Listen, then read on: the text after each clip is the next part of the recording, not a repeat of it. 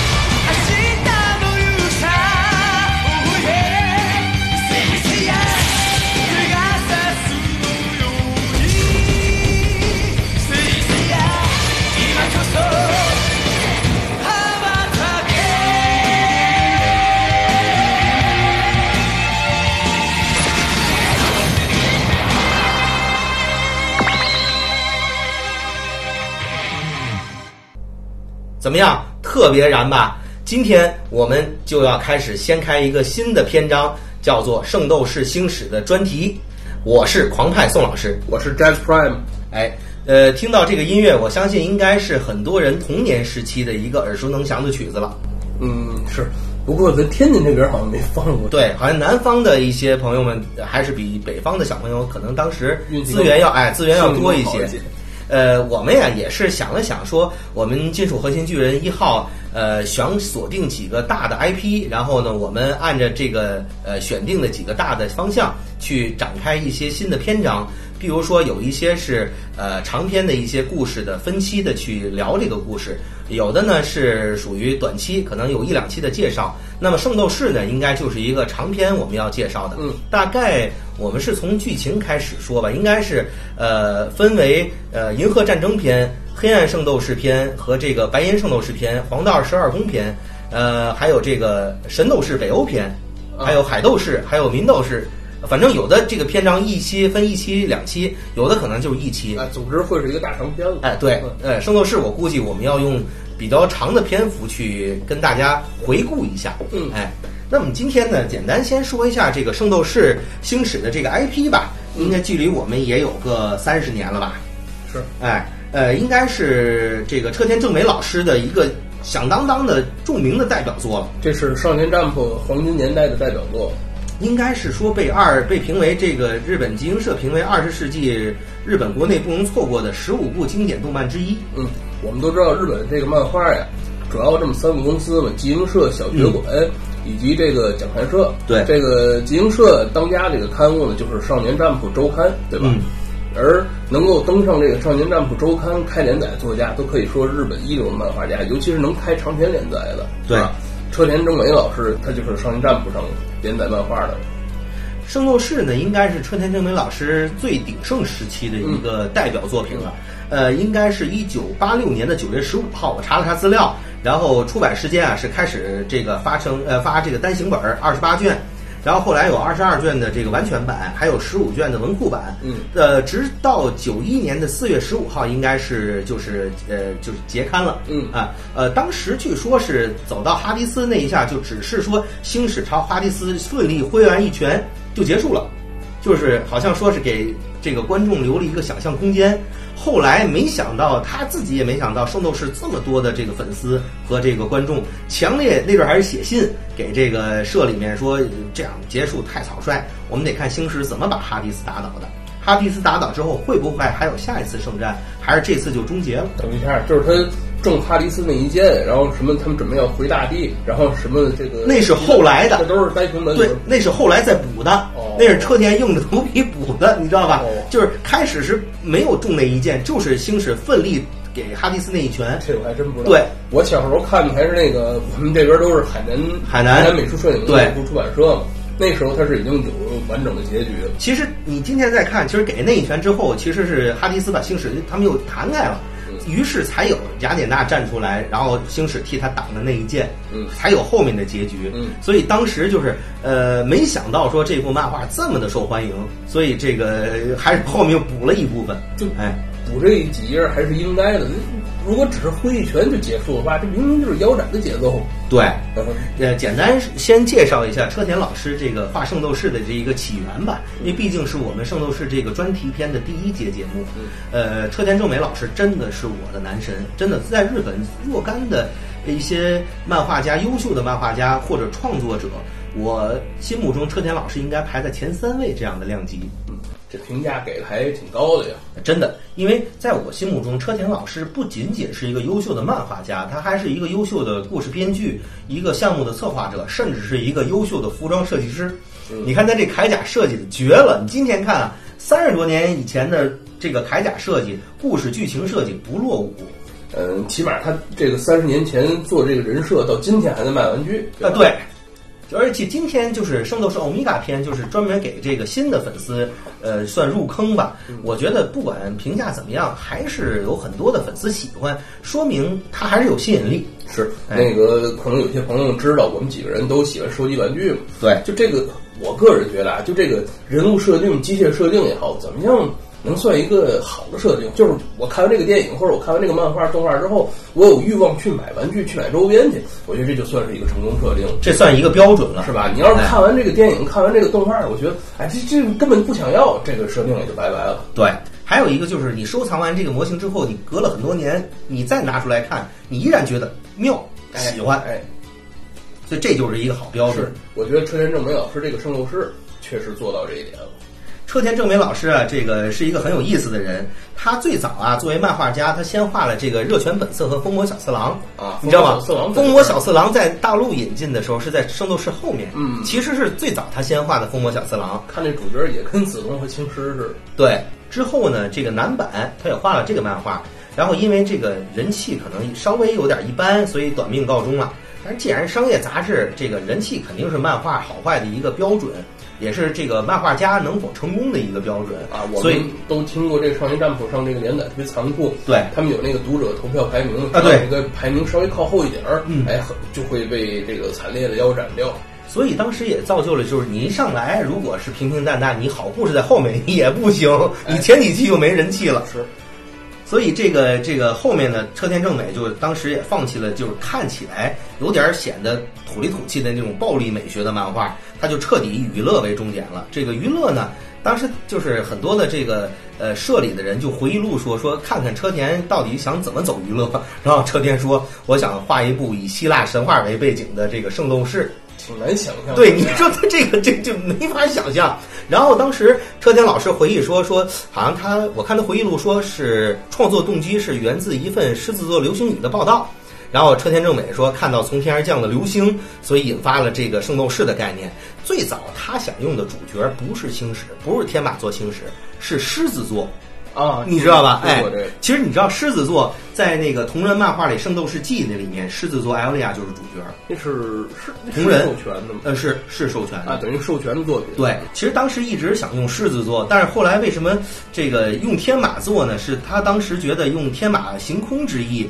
这个这个 idea 创创造的，也就是符合他当时看到流星雨的那个冲动，他想用这个方式，就是后来一想，还是用天马座吧。包括那个流星，他也用在天马流星拳这个这个这个这个梗里面。哎，其实最早啊，据说标题不叫圣斗士星矢，他当时考虑过种种名字，比方说，据说他说这个最早的名字可能叫银河之轮，你知道这套像他起的名字。后来他们就想说用圣战士吧这名字，但是他。他后来回忆录说，圣战士是不是有点太过于这个容易跑偏？后来说，呃，叫圣斗士吧，圣斗士可能还比较这个主题定的清晰点。嗯，但这星矢最早啊，他怎么创意这星矢？他想用圣物之剑，就诗，嗯，就是有地放矢那诗，叫圣物之剑。后来他们想说，呃，包括他们最初讨论的时候，据说想用叫圣矢。这一说射箭，这又变成射手座。哎，对，哎，对，对，对，对，对，狮子座改到射手座。其实后面我们会讲到射手座和狮子座有这个解不开的羁绊。嗯，哎，所以据回忆录说啊，车田老师最早给这个主角起名字叫圣使。哦，哎，对，后来又觉得他自己又 又说这个可能有点太自大了，就改星矢吧，毕竟有星星、流星的概念。流星空间，呃，这个我就塞亚这个名字什么意思对，所以这个这个星矢就就定下来了。所以我们说，二次元宇宙里面，日漫里面弑神者星矢、天马座星矢就正式诞生了。我觉得这还是一个特别了不起的事儿。嗯，哎，然后车田老师当时在《圣斗士》出片的时候，就是写了一个大概的一个简单策划案。策划案是这么写的，就是在电影里和这个电视里面，还有包括一些同人周边里面，都在强调这一个概念。是我给大家念一下啊：当邪恶意图染指这个世界时，与之抗衡的代表希望的圣斗士必定会出现。据说他们的拳能划破长空，脚能碎裂大地。他们自神话时代起就守护雅典娜，为了保护不喜欢武器的雅典娜，少年们身披。仿天空中八十八个星座，被称之为圣衣的防具，赤手空拳与敌人战斗。这就是漫画开头那一段。对，就是每当世界陷入邪恶的时候，圣代表希望的斗士会登场，他们就是雅典娜的圣斗士。嗯，哎，我觉得这个故事它也参考了好多希腊神话。我们看这漫画的时候，可以看到，他每出现一个圣斗士，或者可能每出现一个名斗士，都会讲这个角色的修炼，然后还会讲这个他这个星座的起源。对。对，往往这个招数就跟这个他的星座或者神话传说中这个起源是相关的。它相当于说每一个圣斗士后面都有这个星命点，嗯，这个星命点一旦破坏，圣斗士也随之这个星座而消亡，嗯啊，就是每一个圣斗士都对应有一个守护的这个星座，嗯嗯，呃，说天上八十八个星座，地下就有八十八个圣斗士。哦，这八十八个圣斗士传说是这样：这十二黄金，二十四白银，然后还有四十八青铜，这加一块儿呢。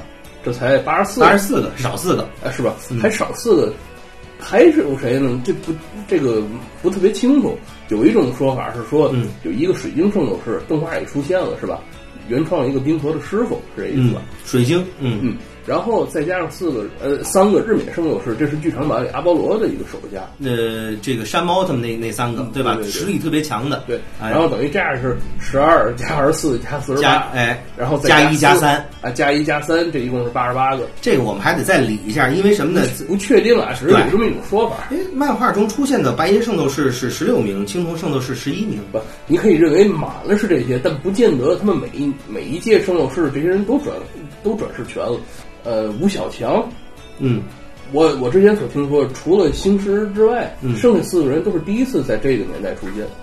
过去圣斗士没这四个人。呃，圣斗士设定的是不同的年代有不同的星座觉醒，就是有可能你这个年代有些星座就没觉醒。是你记得这百鸟座圣衣吗？对，他是从那个冰川打碎的冰川才找着圣衣，等于之前是没这个星座啊。这么多年一直也没有这星座，所以不是每一届都有八十八个人。对对，这个是从设定上来看，可能就这个圣衣是之前一直处于休眠状态，没有主人，但这圣衣在，但是呢，就是一直处于休眠状态。那么就有一个问题，这个这个圣衣是什么人做的呢？这个给大家讲一下，这个圣衣啊是怎么来的。天上八十八个星座就有八十八件圣衣，就是属于象征着这个星座的铠甲。嗯，呃，圣衣是设定是活的，不是死的，不是一个单纯的铠甲。它圣衣是怎么讲？就是会跟这个主人有共鸣。如果这个主人不配穿它的时候，圣衣会主动离开这个主人。比如迪斯马斯克当时有印象。对，如果这个呃是圣衣选人，不是人选圣衣。呃，哎，这好像不是司机去选车，是汽车去选司机，对对对对。所以说呢，这个圣衣是由这个包括星银沙这些材质，还有宇宙的什么，好像呃来自远古的这个矿所所致，神秘物质，神秘物质。就咱们今天所说的，可能有点像震惊那种感觉，对，没好像这种奇妙的装备都会有一个奇妙材质，对，是吧？那他描述说是圣衣稍微有一些轻微的损伤，然后是可以进行自行修复的，就说明它这是一个有自愈能力的活体，不是一个假，对，不是一个死物。就这个圣这个圣衣还可能死是吧？有可能修不了，对，嗯。这个呃，据说呢，就是很多这个圣斗士会战死战死沙场，所以这个为少年的这个死亡，就是雅典娜就感感到感觉特别悲痛，所以说给他们每一件圣衣做了一个当时像是呃纪念物的一个，就是圣衣箱 （close box）。这圣衣箱呢，就是装圣衣的，也是说在圣斗士死之后呢，他的圣衣回归圣衣箱，说明这个就是证明这个圣衣等待下一届的主人。哎，还有一种就是圣衣箱在圣斗士主人没出现的时候，或者主人在的时候，他背着圣衣箱有一个掩，就是遮掩人耳目的这么一个作用。嗯，哎，刚才说这圣斗士全都是赤手空拳用肉体搏斗，对，他就没有拿武器，好像有吧？八十八个星座只有一件圣衣是带武器的，因为雅典娜是不喜欢武器的。但是只授权了一名黄金圣斗士，就一个星座，他那个圣衣是有武器，这就是十二黄金圣斗士、十二黄金圣衣的天平座。哦，有印象，在这个海王篇，好像他们借这个呃天平座武器去打那个柱子，是吧？对，击碎各种柱子。其实最早的天平座圣衣登场，应该是在黄道十二宫的时候，啊，冰河进入冰棺材的时候，子龙那个用这个这个黄金剑，就是拆下来那件剑，把冰棺材劈了，救了冰河。有印象？哎，对，其实天平座的圣衣拆下来应该是。呃，六套的每套两件，哎，六件六件，哎，一共是六乘二，十二件，对，正好供十二名黄金圣斗士用。嗯，所以我觉得这个设计是太巧妙了。嗯，十二件兵器，其实你看这个未来我们会讲到黄金圣斗士啊，就是天秤座老师这个铜虎的这个圣衣特别的中国化。你看胸口有护心镜，然后头盔是那个古代。唐将军的那种头盔的服饰，这我还真没注意。你看，它还不是契丹或者女真那种，就是咱们少数民族的铠甲，是典型的汉人将军的铠甲。嗯，包括从铠甲的花纹、着甲率，还有这个呃铠甲的外观和铠甲头盔的一些前面的头饰和两边的这种这种怎么讲花纹的纹饰，就特别是唐铠甲的感觉，像长京剧那个头饰似的。对，其实呃唐铠甲的那感觉，你今天看以前古代服装设计还真如此。嗯，哎，那咱们进入正题吧。咱们先说这个，前面说完了很多这个大的这个帽，我们进入开始正式的段。咱们第一篇啊，咱们就聊这个银河战争吧。银河战争实际上就主要以青铜圣斗士为主，对，是吧？这个银河战争呢，设定的这个时间应该是八六年啊，八几年吧，八十年代。其实当时他们说是地上力圣战是九零年，也就是说打到哈迪斯的时候是一九九零年。哦，对。我们先说这个这个八八六年他们登场的时候，这银河战争是怎么回事呢？就是说，呃，最早故事从漫画里开始讲，就是一个日本的这个夫妇去希腊旅游去，然后看到一个长这个长长的一个流星从天而坠。他们以为是流星，一看是一个少年，这个少年就是星矢。嗯，然后说这个，哎呦，怎么会有人从上面摔下来还没死呢？说这么强，然后忽然魔灵就登场了。星矢的师傅说：“这个赶紧给我回去练去，明天拿圣衣，你有可能就被杀掉了。你要再不好好练。”所以这俩夫妇就吓跑了。漫画里呃那个动画里面呢是讲的跟这个整箱就是另外一个就开场有点区别。嗯，就是说最早呢是有这个圣域是属于。与世隔绝的一个地方，但是他们是保护着人类。哦，对，就每当人类有看得见的战争和看不见的战争的时候，圣斗士其实都在里面有参与。嗯，哎，就是说，呃，在黄这个黄金圣斗士，这个好像是一个轮回就会出现不同的黄金圣斗士。我们可以想，可能一战、二战啊，对，甚甚至这个什么英法战争，可能都有圣斗士参与。故事里设定是都有圣斗士参与。对，但是你看，有其他的一些这个美漫认为他们的英雄也参与在这个，就像金刚狼也打啊，对对对对对，也可能说句不好听，金刚狼可能就是什么星座，我有时总这么去就有这种幻觉。那这个银河战争呢，就是呃少年的雅典娜，就这一代的打圣战的降临在大地上的雅典娜，是以一个少女姿态登场的。那这个神呢，是想在这个大地上复活，他一定会找一个容器，就是人类的肉体，比如哈迪斯那种。像战神雅典娜，它是另外一种形式，它就以人类的姿态复活。啊，有印象。它应该是在希腊诞生。哎，对对对。然后呢，被当时这个城户光正。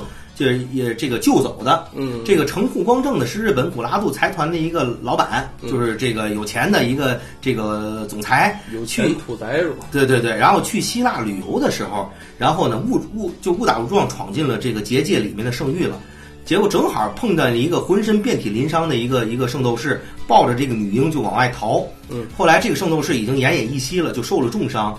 这个这个浑身遍体鳞伤的这个圣斗士啊，就跟城户光正这个古拉杜财团的城户光正说：“我是射手座的黄金圣斗士埃欧洛斯，我现在手里抱着这个女婴是雅典娜女神，是转世的雅典娜女神，但是我现在必须要救她，我不惜背负叛徒的罪名。但是圣域里现在有坏人，说现在有人要行刺这个弑神，就是雅典娜要有可能有生命危险，我把这女婴托付给你。”托付完之后，埃俄罗斯就死了。嗯，对，所以这个城武光正就等于说，我招谁惹谁了？我旅游来的，我碰上一个战士，然后战士托孤，把一孩子给我了，还把一个黄金圣衣给我了。等于成武光正抱着雅典娜女婴，背着射手座黄金圣衣回的日本，嗯，他等于就是托孤了，他就是说我完成你的遗愿，但是他有钱啊，他就这个他重点不是为了埃俄罗斯去做，而是为了雅典娜去做，是吧？对，他就像那个神话传说中的人一样，将白子献给神当祭品，对。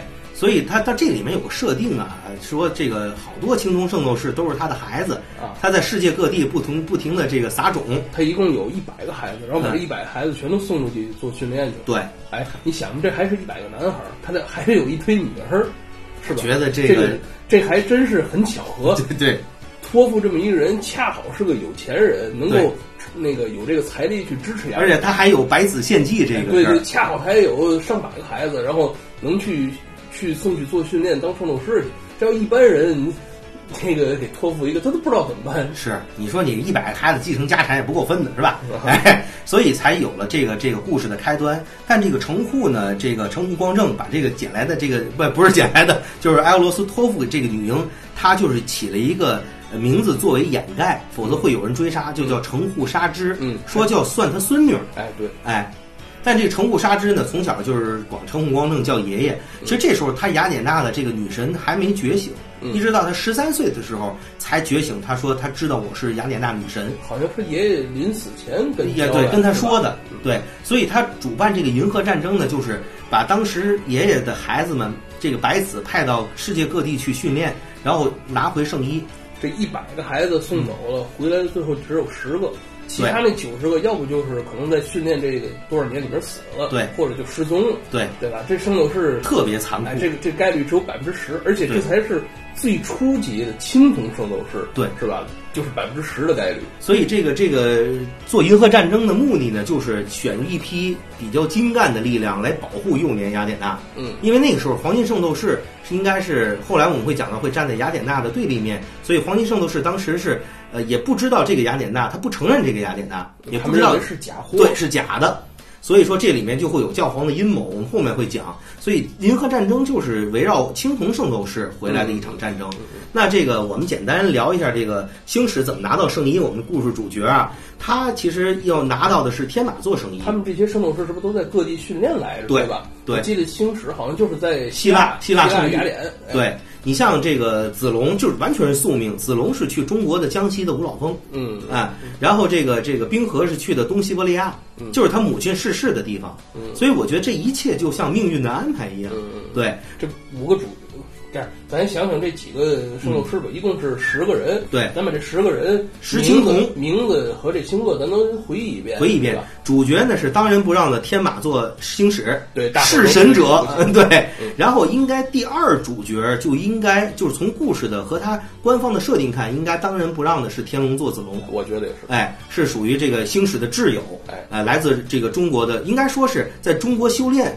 也已经变成了一个地地道道的中国人的一个子龙，差不多。对，你看他这名字，他已经没有什么那种呃，就特别中国化了。他穿衣服也特别中国。对，而且就是这些人，如果每次打完仗之后，他们会回到家乡。对，子龙不会去日本，他一定回这个老峰来。对对对。然后这个呃，第三主角呢，应该是百鸟座冰河。嗯，哎。然后这个算是一个金发碧眼的一个人，就是算是俄罗斯那种造型的，西伯利亚。哎，对，好像他妈妈就是俄罗斯人。对他妈妈是俄罗斯人。第四主角呢，就是外形貌似女性的一个叫仙女座阿顺。嗯，哎，绿头发的美少年，美少年，绝对是一个。你今天看，这才是鲜肉级的，对吧？然后第四、第五呃第五主角应该是实力最强的，甚至已经超越黄呃白银圣斗士存在的凤凰座一辉。嗯，哎，这应该是属于。他有点像是在《疯魔小次郎》里的飞鸟武藏哦，对，这五个人除了他们那个修炼地点之外，那时候还都讲他们师傅，这都是真是主角，他也才会讲他们这个起源。对，后面还有个吴小若，这个这吴小若也可以提一下啊。虽然吴小若是给吴小强立立人设用的，但是吴小若未来还是继续登场。这，最早的炮灰。对。呃，吴小若里最强的或者出场率最高的还是这个独角兽座邪武。哎，一开始好像是作为一个宿敌一样的登场。对，哎，后来发现实力也确实一般，哎，然后但是挺热血的，我还挺喜欢这个角色。呃，后面呢应该是这个大熊座的席，嗯，就是长得特别魁梧、高大威猛的，哦，好像是星矢的第一个对手，第星矢擂台的第一个对手。其实当时漫画有很多盗版漫画，把这个席前面那个木字边写成了绞丝旁，所以有有有很多人误念为绞。哦，哎，其实你念习习文的习。嗯，哎，然后第三是幼狮座的蛮，嗯，然后是天狼座的纳智，嗯，还有水蛇座的士，嗯，对，这个吴小若，吴小若从形象上看，只有邪武就是独角兽邪武形象还过得去。剩下的四位可能形象上，就你看设计上啊，这个人设上就不是主角了，看着就是配角。哎，尤其是那个市长太难看了。对，但是是在未来的这个欧米伽片里面，还作为一个挺，就就比较重要的一个配角登场，是吧？对，丑角也有翻身的不容易。对对对，这个简单说一下，当时星矢拿到这个圣衣啊，就星矢的对手当时是跟。这个在圣域里训练的一个叫卡西欧式的一个大壮，这卡西欧式是星矢赢了九个人了，卡西欧式赢了九个人，这卡西欧式赢了九个人现在只剩人头了，就是说在圣域六年的训练中，星矢一次也没赢过卡西欧市。卡西欧说明天咱们拿圣衣最终一战，我一定会把你身体碎成撕成一片一片，折磨你，把你折磨死。这个星矢的师傅呢是白银圣斗士天鹰座的这个魔灵马林桑。然后这卡西欧士的老师呢是这个蛇夫座的萨尔娜，也是白银圣斗士。这个魔灵和萨尔娜都是女白银圣斗士。这个圣域里讲究，你看漫画里和动画里，他们都戴一个面罩。啊，女圣斗女圣斗士是为什么要戴面罩？是不能把脸给人看的。嗯，当你面罩丢了或卸下来的时候，给人看了，意外意味着两种结果：第一，你要爱上这个人。第二，你要杀死这个人，就这二选一。对，女圣斗士面罩相当于她的尊严，就比她的那个身体的遮羞布还重要。就是认为女圣斗士戴上面罩，就认为放弃了女性身份了。就是我进入当斗士，没有男女之分。这个魔灵好像到这个结尾，这面罩也没从没摘下来。对，然后一会儿说萨尔纳，这个就有点摘早了。萨尔纳总跟星矢摘面罩。对，然后呢？这个这个萨尔纳萨尔纳这个底下徒弟是这大壮卡西欧士，说争夺圣衣，结果在那一刻就开始描述了星矢从打不过卡西欧士，到后来就是能够赢卡西欧士，就是爆发小宇宙了。就最早就是魔灵给他讲了这个小宇宙的概念，这小宇宙是怎么回事呢？这个魔灵给他讲啊，就是宇宙是一百五十多亿年前通过大爆炸而诞生的，对吧？漫画也这么说。换句话说，就是每个人的身体其实也是由于爆炸诞生的小宇宙之一啊。对，就是我们都是宇宙的一份子。嗯，他说这个你只要爆发你的小宇宙，能产生出惊人的力量来。所以最早呢，就是星矢通过这个领悟小宇宙，领悟了这个这个圣斗士的精髓，然后就用天马流星拳打败卡西欧士，拿到了天马座黄金圣呃 天马座青铜圣衣。其实当时很多人，或者包括车田老师在画的时候，也没想到未来这个天马座有多重要。嗯，因为未未来就是有很多的这个未来，就包括呃圣斗士冥王神话 L C 啊，包括 G 都说天马座这个是弑神的圣衣。嗯，对，天马座是弑神者。嗯，这个青史最早穿上圣衣之后就被沙尔纳追杀了，就是这个。打败的卡西欧市的这个女师傅，女师傅生气啊，说你们东洋人没有资格穿我们希腊人的圣衣。所以当时这里面还说了一件，说立了一个说希腊人是有高贵血统的，这个是种族歧视，好过分。啊其实星矢也不愿意去这个训练，他只不过为了你记得最早的这个就是算是麦格芬这种感觉，说是找他姐姐啊，叫星华。从小就被这个城户光正给他生生拆散了。他有段时间好像一直认为这个魔灵是新华，对吧？魔灵始终头发颜色也一样，哎，声音也一样，但事实证明不是。嗯，对，星华是另外一个人的姐，星矢是不是这个魔灵是另外一个人的姐姐？嗯，哎，然后呢，这个我觉得这里面有意思的一个梗就是，当这个星矢第一次穿上天马座圣衣的时候，是萨尔纳追杀他的时候，嗯，然后那一下也跟萨尔纳就算是结下这个。呃，这个缘分和怨分啊，结仇也结怨，也结怨了，但是也结缘了。结缘了，对，就当时呢，应该是萨尔纳激活了星矢，就开始星矢穿上天马做圣衣的时候，他是没有这个领悟圣衣和人就是圣斗士融为一体的这个这个这个力量的。激活之后呢，就是萨尔纳生活生生的用大招把星矢给激活了，逼着他你不觉醒不行了。对，其实萨尔纳当时这个用意，今天看其实有双重意思。结果星矢被萨尔纳打到不山，就山崖底下之后，用一个这个拳压把萨尔纳的面罩打下来了嘛？你记得当时萨尔纳面罩掉下来以后，面罩下面是一个特别漂亮的脸。后来星矢上来还说：“哎，你还挺漂亮的。我以为就看你挺凶的，以为面罩下这脸挺挺丑陋的，或者是什么。结果萨尔娜就说：下一次见到你，我一定会宰了你。其实这是不是也可以这么认为？哎，尽管这卡西欧是战败了，这时候这个沙尔拉亲自登场我来测试你一遍。”看你配不配对得到这生命。其实萨尔纳也不是完全说是那种我必须要把星矢杀死的，就你我杀不死你，说明你有资格带走天马座圣衣，一个个考验吧。对，其实那一下之后，萨尔纳应该是一直嘴里说我要杀死星矢，因为他看见我脸了。嗯，呃，这是奇耻大辱。但其实那时候后面描写就开始埋了一个梗，就是说这个萨尔纳已经爱上星矢了。那当时可能就是说。哎，一种就把对方杀了，另外一种就就是不适合，就爱上他。不不，一开始没说。对对对，一开始没说。这个我提前先抖抖一个，这个这个先抖一个未来的一个梗啊，就是在欧米伽篇的时候，萨尔纳训练的还就是天马座了，他的徒弟是下一代天马座。当下一代天马座说星矢坏话的时候，萨尔纳特别生气。嗯，所以他那个徒弟就特别懵懵的问说：“我怎么提星矢，你就说他坏话，你就不高兴？”那时候已经设定上，萨尔纳已经是暗恋星矢很长时间了。嗯，对对对，所以这这。一击面罩下来，这情缘也算结上了。对，然后呢，这个咱们正式说说这个，进入到这个银河战争。银河战争就是所有的青铜圣斗士回来十个，把圣衣带回来。嗯，然后就是呃，星矢其实开始不想参加银河战争，说你们去打，我跟你们没心情。我把圣衣带回来，守约定，把姐姐还给我，我们姐弟相见。结果当星矢得知回到日本之后，带着圣衣。得知说这个古拉杜财团的一把手抽木光正已经死了，已经去世了。嗯，然后星矢就懵了，说：“那这约定那怎么办啊？那就跟姐姐呢？对呀，就失散了。”嗯，结果星矢就疯了，说：“那就跟这个城户沙织，也就是雅典娜，当时他不知道他是雅典娜，所以他就说：那你你爷爷办的事儿你来承担，我要见我姐姐，圣衣我给你放这了，银河战争我不参加。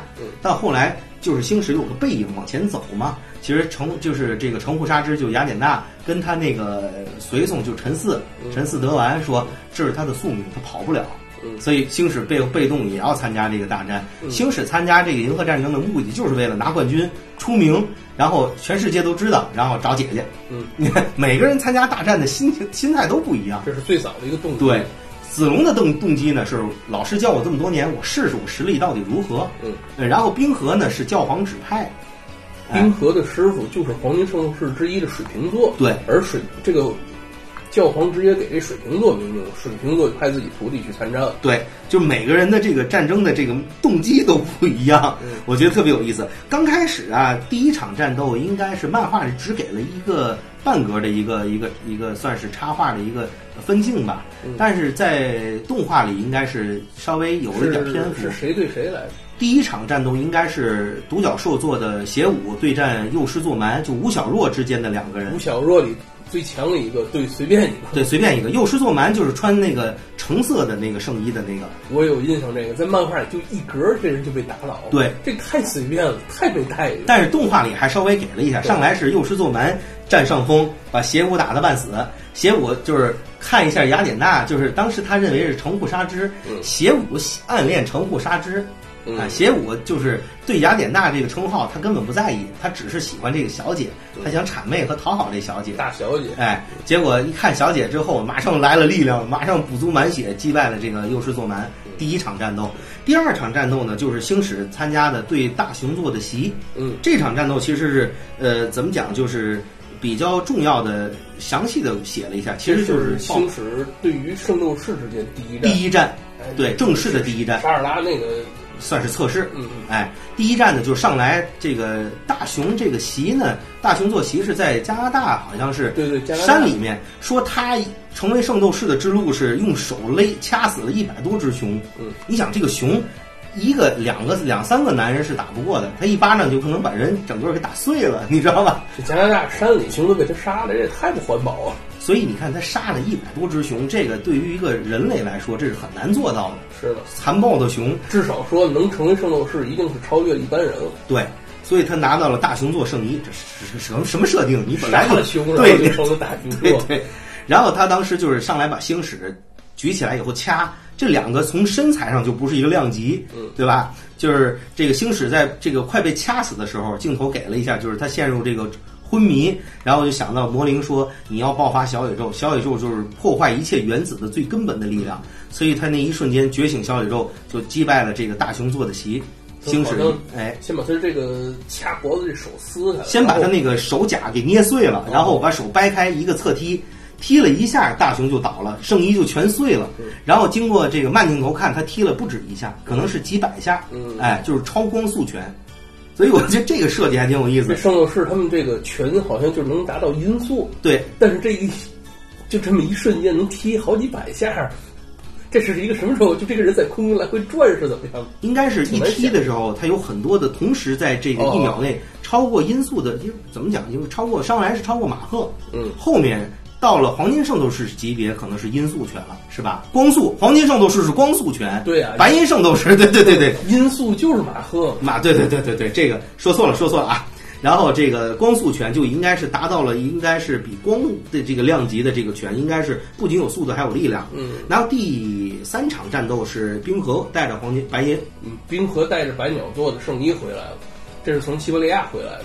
啊，对，冰河带着白鸟圣衣回来之后，他对战的是水蛇座的士，就是他们这几个对战都是吴小若的对手。啊，水蛇座的士呢，是以一个它的属性是毒属性，就是专门用毒牙，但是毒对冰是没用的。水蛇座，哎，你刚刚跟我说他这个英语什么来着？九头蛇那发音。就是 Hydra，Hydra，对，Hell Hydra，对对对，你是个你是你是九头蛇的卧底，嗯。然后这个水蛇座呢，就是败下这个阵来之后，下一个战斗就是应该是银河战争最惹眼的一场战斗。等一下，我也想，你刚刚一说水蛇座是是九头蛇，我想他这个毒牙。断了之后还能再长，还能再生，这就跟九头蛇里面说的说，你砍掉一个头，我再长出来两个一样。所以这个设定是是比较有有一些共通性的。哎，正好它这个就被冰河的这个冷冻给克制了。对，它这个毒牙根本就克，就是没法突破冰河这个这个表皮，表皮啊，脱不了表皮，也脱不了这个圣衣。对。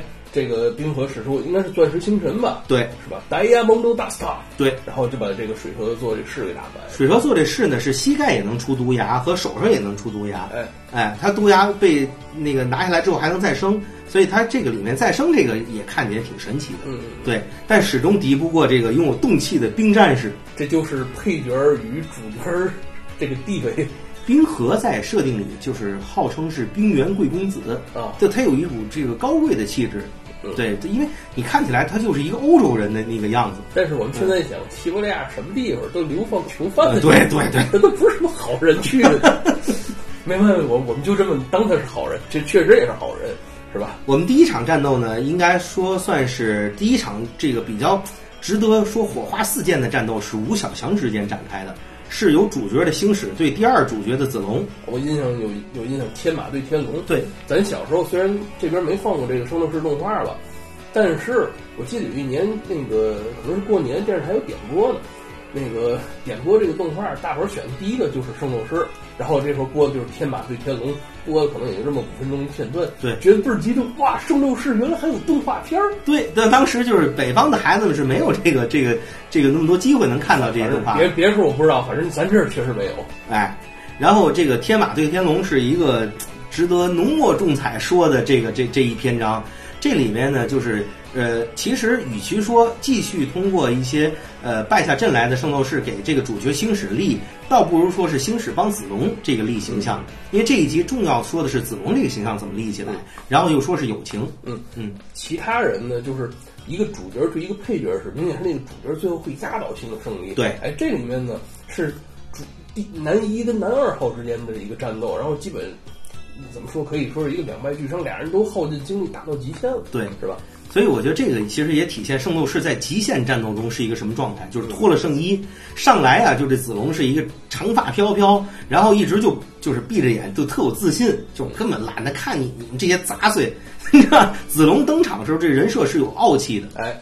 几个圣斗士没出手时候都挺有傲气的。对，但是子龙是这里就有点看着最早的那个动画是鹤立鸡群的。首先他身高比一般人稍微高一点，是吧？哎，因为设定星矢都是一米六几，子龙是一米七四。哦，对，然后他有一头长发，他那长发到腰那块儿，所以就看着跟这些小强小小弱相比，他那个造型是稍微有点奇特的。我小时候就挺喜欢子龙的，我原来也想留长发，后来别人说你头发长太猥琐，快剪了。就当时有很多男生是喜欢子龙的这个这个，因为子龙首先是代表中国，另外他那个友情。就是他的那个义气，就很多男生觉得这才是中国中华男儿这个该有的气质。是，他战斗不是为了自己，是为了朋友，对，为了其他人。但但是这个子龙呢，这个呃，虽然这银河战争是一场就。当然，结果是天天马作胜，但这个过程中是非常纠结的，非常焦灼的。那个网上还有很多人就说子龙脱衣男，我们后来想想啊，确实他好像每一战都，只要他要燃烧小宇宙，他就把圣衣脱了，主要是亮刺青。哎，对，主要背后有这么条龙这个刺青。你看这个设定啊，一个长发男人，热血，后背有刺青，这就是很多就是日本的这个粉，就是一些创作者。对于以前中国一些英雄啊，中国一些什么那种枭雄啊、传奇人物的描写，你像岳飞有刺青吧？啊，哎，就是很多就是大厉害、大能耐，后背都有刺青。嗯，我们想想他这几战啊，打星矢，嗯，圣衣脱了，嗯，然后打这个黑暗天龙是脱什么，脱了，脱了，脱了，嗯哦，有有印象，确实脱。然后再后面是谁？在后面白银没脱，白银没脱，白银没脱。然后打这个迪斯马斯克。脱了，嗯冥在冥界时候脱，然后打修罗又脱一次，脱了一次，然后黄金完了，嗯，打到海皇的时候是这个克修拉打赫修克修拉海皇子，脱了又都脱。其实，在海皇之前啊，这个就是动画版加了天，这个是北欧是神就神斗士北欧的仙宫篇啊，打这个杰库雷斗也脱了哦。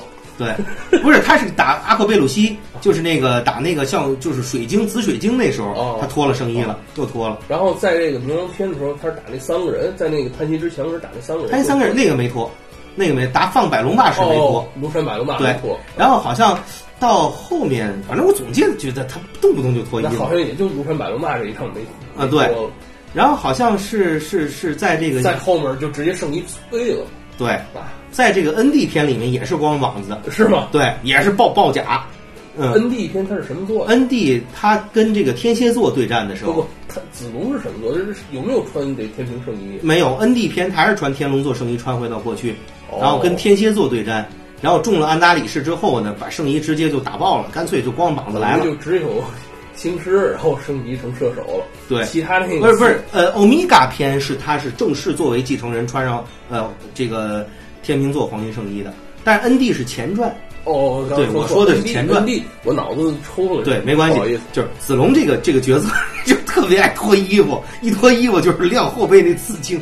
你想啊，这一个一个人燃烧小宇宙背后这刺青就浮出来了。对，当刺青没有是说明他小宇宙弱了，就是刺青完全消失，这人就死了。哎，对，哎，他跟我们还说这个天马对天龙这一战呢，对，俩人那个都把小宇宙燃烧到极，上来星矢就挨挨两下揍，子龙就说行了，回去吧。说这个星矢已经让我给了了了，星矢上来就子龙上来给星矢一拳，星矢就吐血了，躺那就不动了，就没想到咱们的主角经历过这一场战斗之后，上来这么快被天龙座子龙给秒了，然后出现了他那个春丽。我记得天龙子龙那时候有这么一个设定，说是最强之盾和最强之拳，哎，最强之拳、最强之盾，八十八个星座里这个号称非常坚硬的青铜圣衣。嗯，这其实后面比他强的人不有的是拳头比他强的，有的是盾牌比他坚。其实也不是，在圣斗士设定里，子龙的盾还挺厉害的，是吧？呃，因为修罗打那个黄道十二宫时，修罗那一剑劈开子龙盾，修罗说了一句话，说一般的黄金圣衣都挡不住这一剑，你这盾还挺不错，我一刀你这手算保住了。嗯。这个我觉得天秤座那个盾怎么也比那是那是就是号称其实他的子龙当时号称说我我的这个右腕的拳是最强的拳，是有号称最强的毛支撑的力拳，我左手这盾是无坚不摧的盾，哎。那你想想，上来就把星矢往死里打，星矢就根本打不过了。星矢放流星拳拿盾挡，星矢冲过来时，子龙这一拳就能把星矢打打躺下。他这盾牌确实挺有特色，其他圣斗士没有盾牌，对吧？就是一个护手就可以了。其实冰河那个也算是个小盾，但是没有盾的作用。嗯，是，其他就是他这个子龙这圣衣一个左右明显不对称的。对，这个情况挺好。对。然后他这个上来就星矢陷入苦战，最后星矢好像说怎么办？面对这个有最强拳和最强盾的人，就攻守都是满格的人，我怎么打？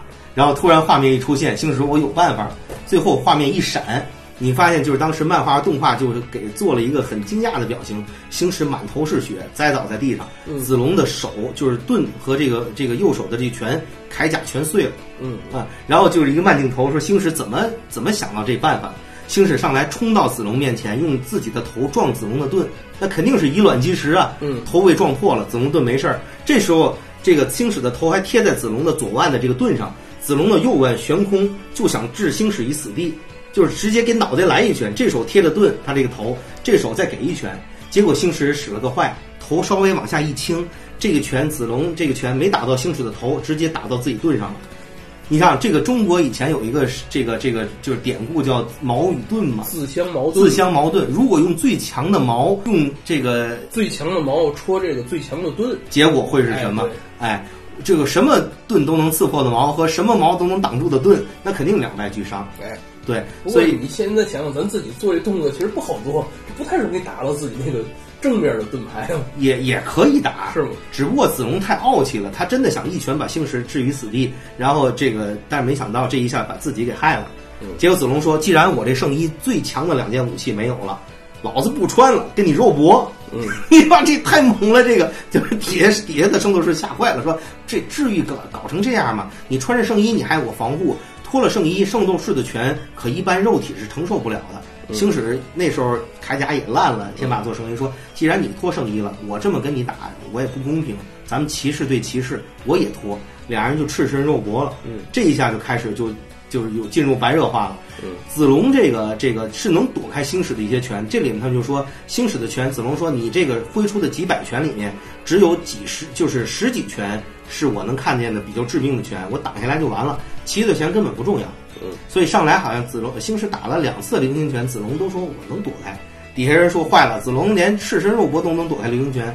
这时候子龙突然刚满意的说完之后，身上就中了两拳，嗯，就说明他还有这个拳没躲开。其实，在这个时候，也就扑星矢的这个流星拳一直不断的在进化，每打一仗，他的小宇宙在升一格，他就不断进化，以至于子龙开始很难应付，就是赤身的子龙很难应付这个星矢的流星拳了。嗯，然后呢，这个。最后射出来一个很关键的一个这个设定，就是子龙的升龙霸特别威力特别大，无坚不摧。但是有一个弱点，星矢的绝招是天马流星拳。哎，子龙是庐山升龙霸。子龙这庐山升龙霸有一个致命的弱点，就是在他挥全力挥出升龙霸的时候，他是右拳挥升龙霸，左手会稍稍的往下有一个下垂，这一下垂就露出来了心脏的位置。嗯，这个心脏的位置是万分之一的这个刹那间。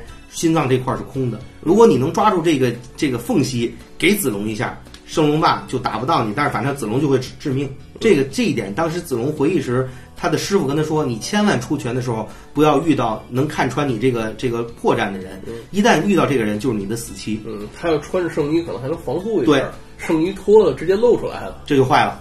结果呢，在跟星矢这个对战的时候，星矢看穿他这破绽，嗯，一个流星拳打到子龙心脏上。子龙就就等于就被弹出去了，当时心跳就停了，心跳就停了。嗯，当时呢，医生就说星矢重伤，星矢天马座胜，子龙那个天龙座子龙失败，心脏都停了。最后心脏停的时候，发现说子龙死了，嗯，坏了，全场就哗然。这时候就是友情的一刻，就是呃，春丽就是他这子龙这女朋友在底下看嘛，就是就哭丧着脸说求你了，你救救他。说他背后的这个龙的刺青一旦完全消失，说明小宇宙也就消失了。这个呃，你怎么救他？被圣斗士打过的拳，从背后的相反方向再给一拳，就能救活、激活这个心脏。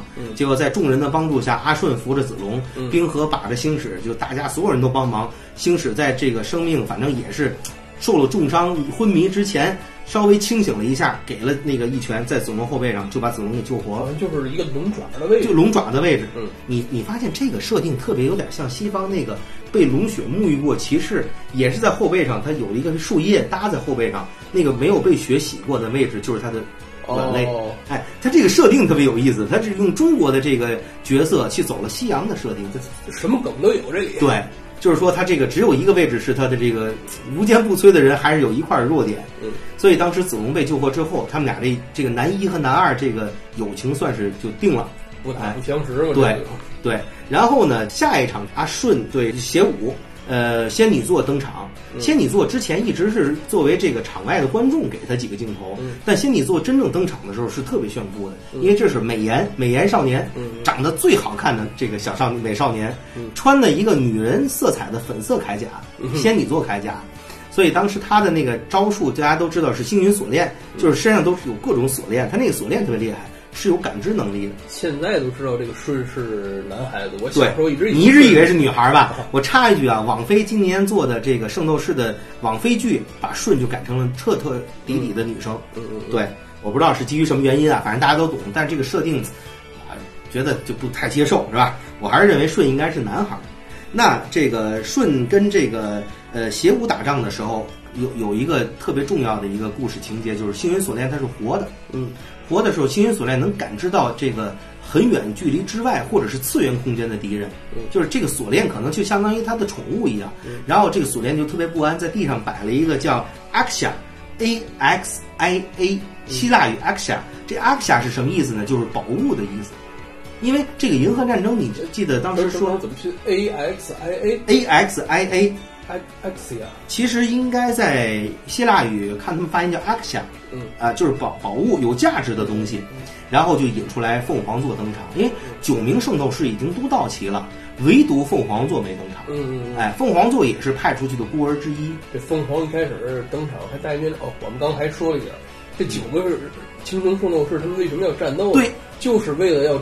他们最终有一个奖品，这个奖品就是十三年前城户光正从希腊获得那件黄金圣衣，就埃俄罗斯的遗物。哎，对对，其实今天想想，不是你这个什么星座都能穿上射手射手座黄金圣衣的，你穿上了也不发挥不出作用，那就是反而这个限制你成就跟废铁一样被。但当时设定就是好像说我们赢得银河战争就能拿到射手座黄金圣衣作为就是奖励，嗯。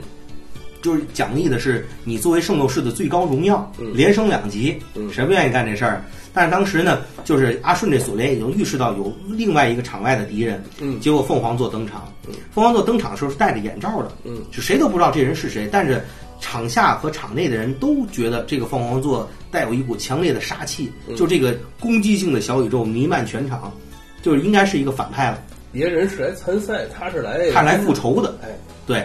为什么复仇呢？这个凤凰座把这眼罩一摘，这个说出他真实身份就是一辉。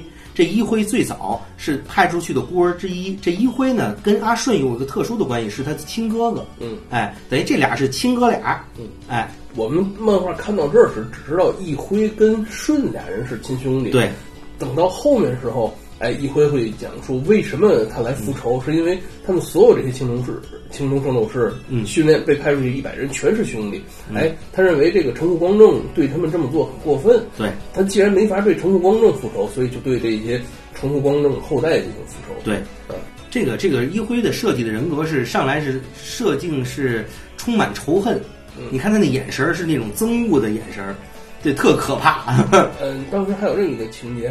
当初最早他们这个送圣斗士去训练的时候，是这些人靠抽签来的。对，谁去希腊呀？谁去这个庐山呀？星矢抽完以后说是希腊发源地，嗯，然后呢，子龙抽完是这个是去中国的江西五老峰，嗯，然后庐山大瀑大瀑布那儿，然后这个冰河呢是去东西伯利亚，西伯利亚，然后这个邪武是去的呃阿尔及利亚，是吧？对，舜当时抽到的地方是死亡皇后岛，对，哎。然后这个一辉说，死亡皇后岛这地方太凶险了，你不能去。不是太凶险，是历史上没有，就是去了就没有回来的。哦，这是一个必死之地，就是人间地狱。白天高温，晚上就是气温特别低，而且那里面就是有坏人。反正就这岛不适合人类生存，所以一辉就主动替他这个弟弟去了。你看他们当时说，这个从死亡皇后岛去了就没有回来，送过去全死在那儿。另外，也许有回来的。回来以后精神就不正常，嗯，就当时说了这么一句，嗯，然后这个管家呢陈思德完说，你们每一个人抽到的去训练的这个目的地都是你们每个人的宿命，嗯，结果呢，这个阿顺说，作为最软弱的阿顺，从小好像就比较爱哭啊，软弱呀，怕事啊，他有一个强硬的哥哥就帮他撑腰，结果他抽到死亡皇后岛时，大家都哗然说，完了阿顺必死无疑，嗯，阿顺就吓傻了，说这怎怎么怎么办？结果一辉就说这是我弟弟。我代替他去送死，嗯，所以当时就认为一辉这下肯定回不来了，嗯，哎，就没想到他能回来。但是阿顺后来抽到地方也不是好地方，对，阿顺那地方仙女岛，嗯，对，反正最后每个人都是九死一生回来，就是当大大家都认为都能回来，只有一辉是不可能回来，因为那个地方是人间地狱，不可能九死一生了，生都没有，嗯，结果。竟然眼前看着这个凤凰座摘掉眼罩是自己的哥哥，嗯，阿顺当时就是哟哥哥你回来热泪盈眶说你还在呀，因为阿顺对哥哥的感情非常深。没想到这时候一辉给阿顺一个一个拳压掌击，把阿顺的那个左肩给打爆了，阿顺就就打打倒了。结果就是一辉说：“我不是跟你们来玩的，我是来消灭你们所有人的，我是要复仇来的，我抢黄金圣衣。”所以这里面就就这个好像他打完这个之后。邪武首先是输给这个阿顺的，嗯，因为当时邪武跟这个阿顺还是有一场战斗，然后后面呢，邪武还没倒下，邪武说这是我跟阿顺的战斗，你不要来插手，你要插手我跟你打。结果一辉只是给了轻轻一下，邪武就倒地了，就说明这一辉实力太强了。后来这个没登场的应该是天狼座纳智，就是吴小若另外一个天狼座说，我跟你打，我的这个你是我是你的对手。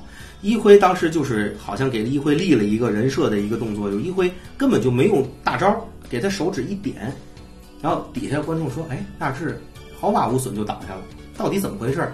就是在纳智的这个角度上中了一辉的凤凰幻魔拳。嗯，漫画里是一辉的拳把纳智打的这个四肢全都就是撕碎了，只剩一个头了。然后是纳智看到的这个如此真实的幻象，纳智精神就崩溃了，就倒了。别人这个攻击都是对肉体的攻击，他是精神攻击。这是我们第一看到精神攻击。而且他精神攻击最狠的是说，你的灵魂已经被我杀死了。嗯，就是你精神已经损坏，你精神破裂，你肉体自然也就倒下。对，但是漫那个漫画里是血腥了一点，但是动画里呢，为了好像能够上开始上播过审啊，但日本有他的这个呃级别，就是只是把这铠甲打碎了。哦，嗯我你说这个我想起来了，这是我听说啊，圣斗士动画后来引进美国。了。嗯，然后呢，美国。还要再修改一些，嗯，这个圣斗士受伤之后他不会流血了，对，是红的，对，然后引进之后，据说就改成蓝的，然后流的不是血，流的是汗。我天哪，这个，然后呢，圣斗士里面，比如说有一批白银嘛，这些人就是被打死了，被青铜里面打死，在美国那边就说被打跑了，这帮人全跑了。这就是美国特有的，也是一种和谐。这个圣斗士在欧洲应该叫做呃，好像翻译过来叫命运勇士，是吗？对，但是在美国这事儿我没听说过，是吗？这打跑了，这是圣斗士啊？但是这也是我听网上这种说法，我也不确定。流蓝血，这是蜗牛吗？他就把颜色给改了。我勒个天，难以想象。你后来把这版本我看一下，这太难以。我也没看过这个动画，只是是吗？听人说的这。好吧，结果纳智就就这被一辉给干掉了，就是说一辉说。呃，我的实力远在你们之上。嗯，然后一个一个这个一声令下，后面跳出了好多跟一辉穿一样圣衣的，但是暗黑色的一辉的影子，一辉的影子算是他的随从。然后就把这个兽首座黄金圣衣给肢解完以后，大家各自拿着部分就跑了。就一辉这次来是抢圣衣来的。嗯，所以那个黄金圣衣箱子掉下来之后，里面是空的。不跟你们打，我直接要圣衣。对。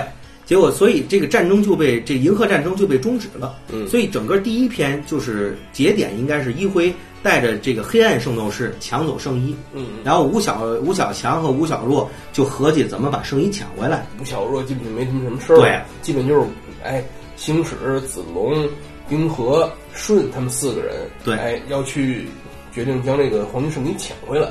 对，所以说第一个银河战争的这个第一篇章应该就截止在一辉抢圣衣，嗯，哎，后面就应该是这个我们下一个阶段聊的黑暗圣斗士和白银圣斗士，去富士山他们去找黑暗圣斗士去，对，然后嗯，这个黑暗圣斗士啊，这个可以说专门做一个篇章去讲，因为毕竟黑暗圣斗士是让吴小强或者说当时还是四小强。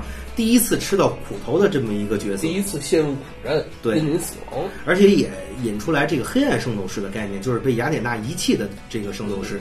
这些我们都下一集再说。对，第一集呢，我们就先说到这儿。大家呢，也可以在听我们的节目的过程中呢，再去重温一下老的漫画呃和动画。如果发现有一些呃槽点和梗，或者是想不吐不快的内容，也欢迎大家在我们的平台下面去留言，也欢迎大家点赞订阅。我们是金属核心巨人一号，我是狂派宋老师，我是 Jazz Prime。今天节目就到这儿了，未来圣斗士会掀起宏大的篇章，我们就等着瞧好吧。好，大家再见，嗯，拜拜。